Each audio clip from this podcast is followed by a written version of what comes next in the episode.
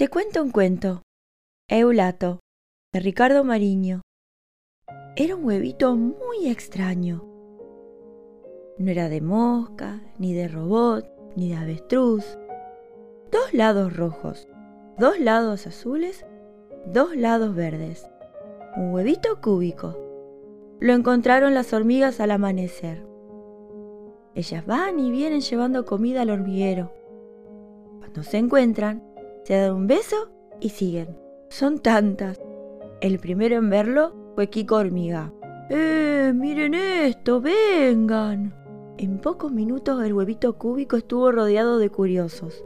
La chinche verde, el avispón moruto, Tito Nicolás Cien Pies, los grillos, la araña Francisca, todo el mundo. Por supuesto, las 300.098 hormigas.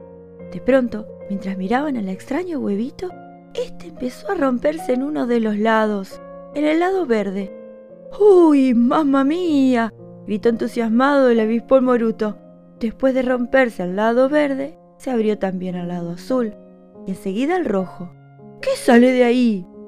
preguntó nervioso el cien pies mientras movía 46 de sus patas izquierdas. Es un pájaro de la Patagonia, opinó sin dudar un gusano. Lo tengo visto en un manual. No, es una ranita. Una ranita distinta a todas las ranitas, dijo una pulga. ¿Pero qué va a ser una ranita?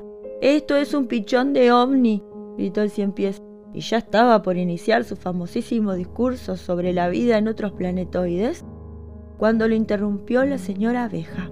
Yo no sé qué es, pero por la cara seguro que tiene hambre. Enseguida vuelvo. Al ratito la abeja estaba de vuelta con un dedal repleto de miel. Lo acercó al bicho que había salido del huevito cúbico y éste se devoró toda la miel de una sola vez. Enseguida le trajeron otro dedal y una tapita de gaseosa. Finalmente se lo escuchó decir ¡Oin, oin!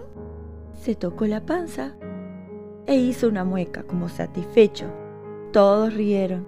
Para la noche, entre todos le habían conseguido una casita en el gajo 14 de la planta y un nombre difícil pero simpático. Eulato. Al día siguiente todo el mundo se levantó temprano para ver a Eulato. Ese día comió siete dedales de miel y tres tapitas. Era la atracción del barrio. Los grandes no hablaban de otra cosa y los chicos imitaban sus gritos. Al tercer día comió el doble. Fue necesario agregar a sus alimentos miguitas de pan. En el quinto, granos de girasol y trocitos de ciruela. Era mucho trabajo el que daba pero lo olvidaban cuando al fin escuchaban a Eulato reír satisfecho. ¡Ay, ay! Para la mañana siguiente Eulato había crecido varios centímetros. Lulo Grillo anunció entonces que enseñaría a cantar a Eulato. Se sentó ante su atril y entonó Grill, grill, grill, poniendo esa cara ridícula que ponen los grillos cuando cantan. ¡Oin! repitió Eulato poniéndose colorado. Después de varias horas, Lulo Grillo se marchó furioso. Al día siguiente, enterada del fracaso del grillo, la araña Francisca quiso enseñar a tejer a Eulato. Francisca iba y venía con los hilos, los subía y los bajaba, los entrecruzaba y anudaba. Cuando Eulato tuvo que repetir el ejercicio, no hizo más que enredarse y cortar hilos. Francisca lo sacó del enredo y se alejó protestando. Mientras tanto, Eulato crecía y crecía. Ahora comía semillas, tallos de hinojo, porotos. Cada día se levantaba más grande. Una madrugada se escuchó gritar y quejarse el bicho canasto. Eulato había estornudado y la fuerza del estornudo sacudió de tal modo el gajo 14 que el bicho canasto cayó al suelo. Eulato crecía y crecía. En otra oportunidad quiso saltar de una rama a otra, jugando, y aplastó la casita de los gusanos. En la planta de limón estaban preocupados. Después de un mes, Eulato había crecido tanto que a cada paso suyo el barrio se sacudía.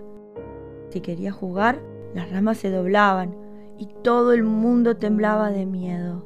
Hasta que un día organizaron una reunión para ver qué se hacía con Eulato.